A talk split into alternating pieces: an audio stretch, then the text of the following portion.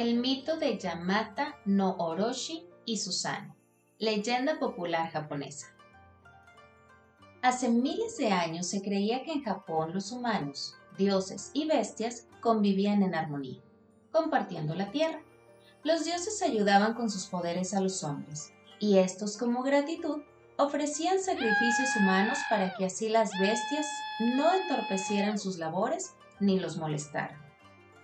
Este equilibrio se rompió cuando el primer rey de los dioses, denominado Izanagi, fue a la guerra en contra de su esposa Izanami y ya nada volvería a ser igual.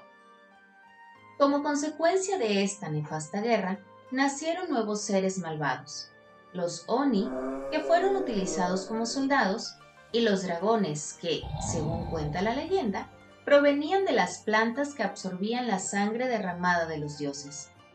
Asimismo, la guerra fue la causa de que la maldad aflorara dentro de muchos de los dioses. De todos estos seres malvados, Yamata no Orochi, el dragón de las ocho cabezas y ocho colas, fue el más famoso de todos.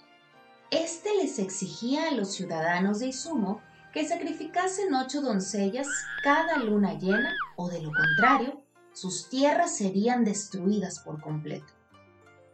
En una región llamada Torikami, arriba del río Hi no Kawa, de la antigua tierra de Izumo, un príncipe santo bajó expulsado del cielo conocido como Tagama Gahara. Susano no Mikoto era su nombre y es hijo de Izanagi y hermano de la diosa del sol, Amaterasu. Al llegar al río, vio un trozo de madera flotando y decidió seguirlo río arriba, pensando que habría gente viviendo ahí. Al poco tiempo encontró a un matrimonio de ancianos sollozando con una muchacha a su lado. El dios les preguntó, ¿Quiénes son? ¿Y qué está pasando aquí? El anciano contestó, Soy el hijo del dios del país, Oyamatsumi, no Kami, y me llamo Ashinasushi. Mi esposa es Tenasushi y nuestra hija Kushinada. También le explicó que un terrible ser de nombre Orochi dominaba la provincia y pedía sacrificios de mujeres vírgenes. Susano le preguntó. ¿Qué forma tiene? El anciano respondió. Sus ojos son rojos como hubillas y tiene un cuerpo con ocho cabezas y ocho colas. Su tamaño llega a ocupar ocho valles y ocho colinas.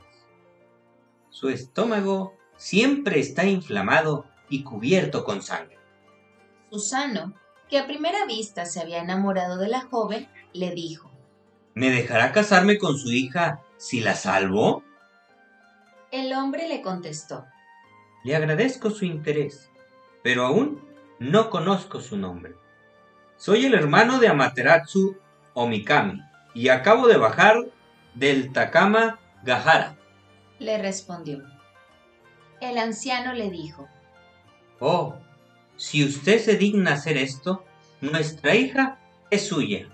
Susano convirtió a la chica en una peineta sagrada, se la colocó en el cabello y dijo, Preparen un licor bien destilado. Rodeen su casa con cercas y hagan ocho puertas y ocho palcos. Dejen una copa en cada palco, echen el licor y esperen. Lo prepararon todo tal y como Susano les ordenó y esperaron. Al rato apareció Yamata no Orochi. Inmediatamente, el temible ser metió sus cabezas en las copas y bebió. Quedó embriagado y se quedó dormido en ese lugar. Entonces Susano sacó su espada de un metro de altura y cortó a la serpiente en pedazos. Todo el río se manchó de sangre. Cuando cortó la cola del medio, su espada se quebró. Extrañado, cortó la cola con la punta del filo y dentro descubrió otra espada, la Murakumu no Tsurugi, que más tarde sería llamada Kusanagi, portadora de hierba, por Yamato Takeru. A continuación, tomó esa espada y se la obsequió a Amaterasu, contándole lo ocurrido. Junto con el espejo Yata no Kagami y la joya Uorbe Yasakani no Gatama, pasarían a convertirse en los tres tesoros imperiales de Japón y representan las tres virtudes primarias de este país. El valor, que lo representa la espada, la sabiduría, que lo representa el espejo, y la benevolencia, representado por la joya.